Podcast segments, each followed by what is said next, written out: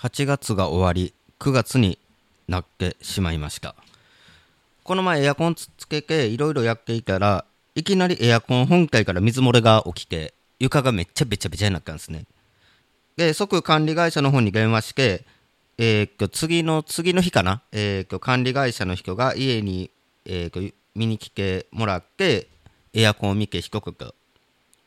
これも古すぎますね。買い替えましょうか。あの一軒交換になりましたで、えーと、うちのエアコン92年製のエアコンで27年間も動いていて、えーと、収録している日に、えーと、無事交換になったんですけれども、えーとまあ、いろいろ手こずって1時間の工事予定のはずが1時間30分になってしまいました。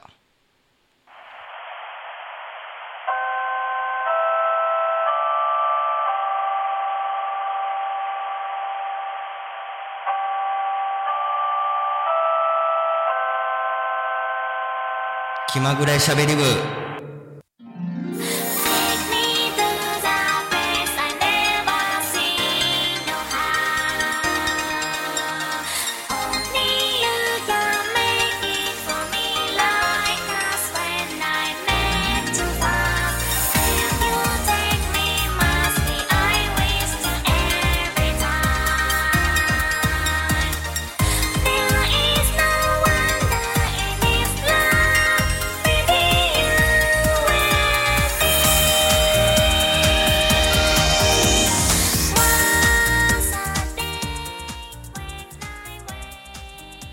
西家も27年間もよう動いたなうちのエアコン。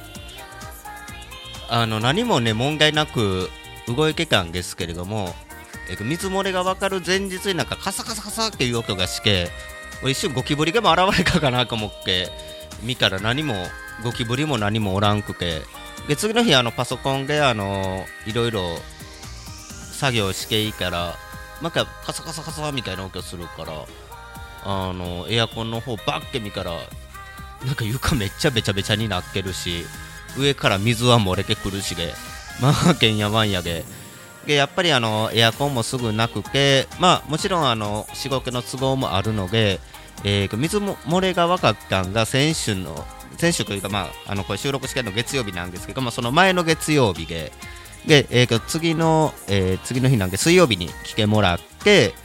で電気屋さんの方に手配しますよっていう話してて、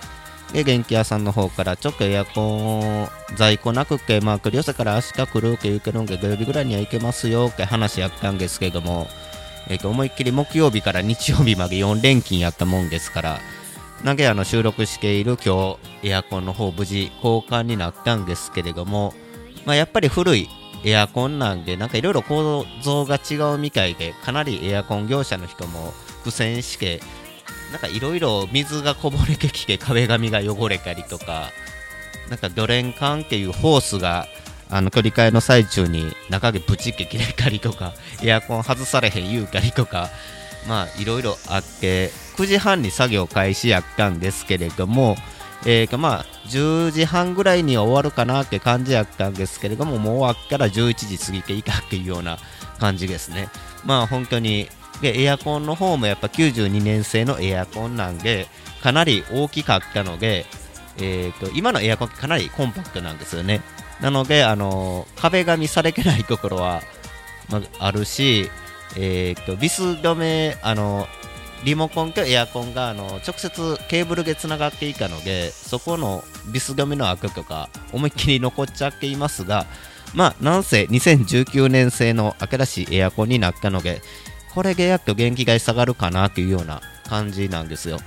で、あの、かけエネっていうチューブ原力の、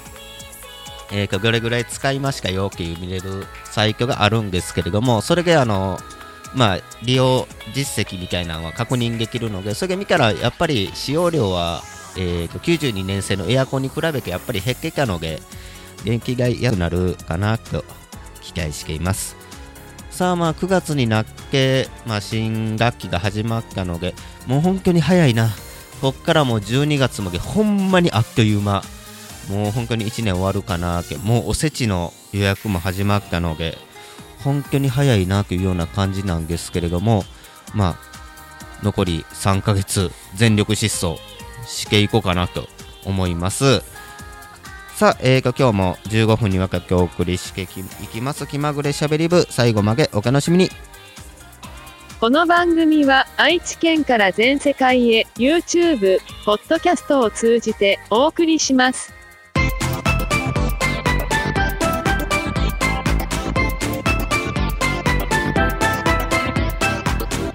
気まぐれしゃべり部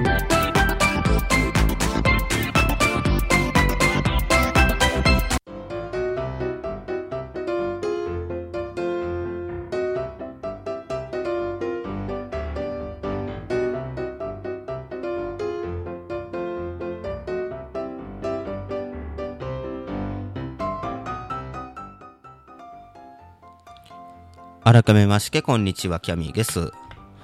えー、っと前回前々回と,、えー、っと神戸からお送りしてきましたが、えー、っと今週はいつもより愛知からお届けします。まあ前回 前々回とまあ中学生とあのコラボの方させてもらってまあすごいけんやもんやになったんですけどもまあ今日はスカジオ一人です。まあ、スカジオ経験もあの家なんですけどね。あの一人でお送りしていこうかなと思います。でまあ本当に9月になってね夏が終わってしまいましてなんかすごい寂しいなというような感じで。で8月の本当に31日まではセミがあのミンミン鳴いてたんですけれども、まあ、本当に9月になった瞬間つくつく帽子すらなかんくなってパッキャリとセミの声を聞かなくなった。もう本当に寂しい感じではあります。でえっ、ー、と、まあ、夏の思い出と言いましょうか。まあ本当に夏が終わったっていうテーマで今日は話していこうかなと思うんですけども。まあ8月は、まあ青春18切符、以前お話しさせていただいた青春18切符を使って毎週神戸の方にあの帰っていたんですね。で、えっ、と、2018年の時も、えー、夏は青春18切符で毎週神戸の方に帰っていて、まあほぼほぼ日帰りです。で、ほぼほぼ日帰りで帰っていたんですけれども、で、えー、まあ、神戸に帰って、実家寄って、飲み屋行って、えー、また名古屋の方に帰ってくるっていうような感じで、移動時間が何時間？片道3時間ちょい。滞在時間5時間。なので、滞在時間よりも移動時間の方が長いっていう、なんかすごいハーグなスケジュールではあるんですけれども、で、えー、今年ね、あの、お盆休みが、あの、2日あったんですよ。まあ、あの、僕が働いてる業界自体は、まあ、お盆休みとかあんま関係ないような、あの感じで、土日が書き入れ時なんですけれども、お盆休みが2日あったんですけれども、まさかの台風直撃で、あのー、まあ、一応神戸には帰っていたんですけれども、まあ、特に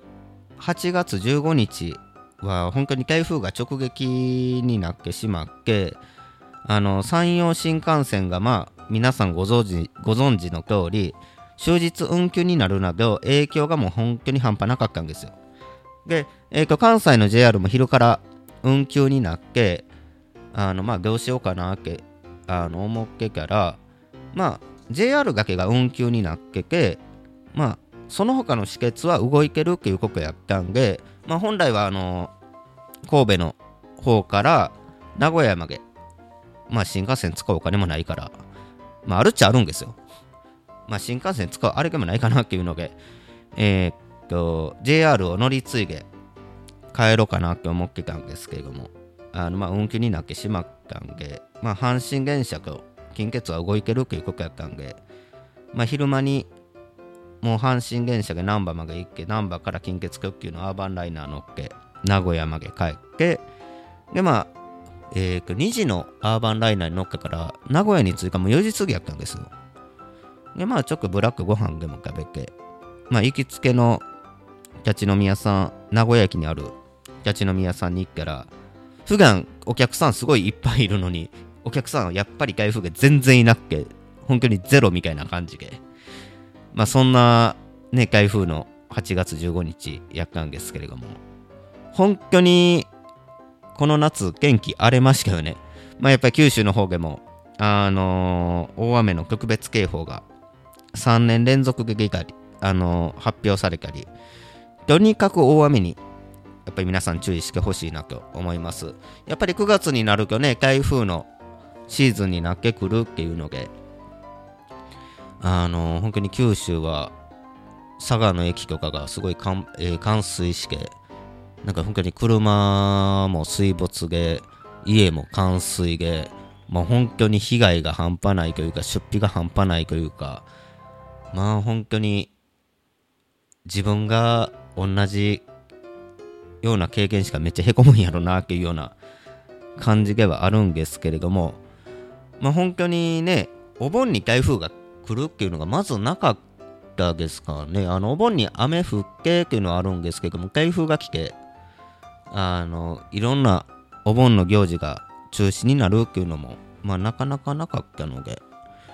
まあ本当に災害だけは、まあ災害だけはないようにしてほしい、してほしいけどもおかしいけど、災害だけはないといいなっていうような、まあすごいあの被害が最小限に抑えられたらいいなというような感じですね。まあ本当に9月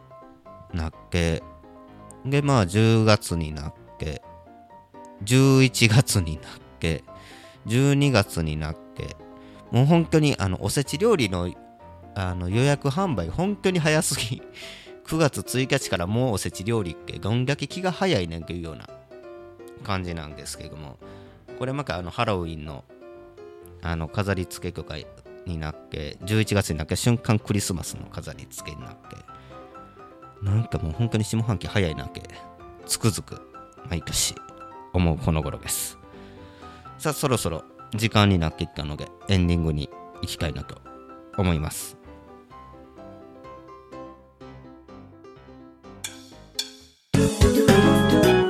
気まぐれしゃべり部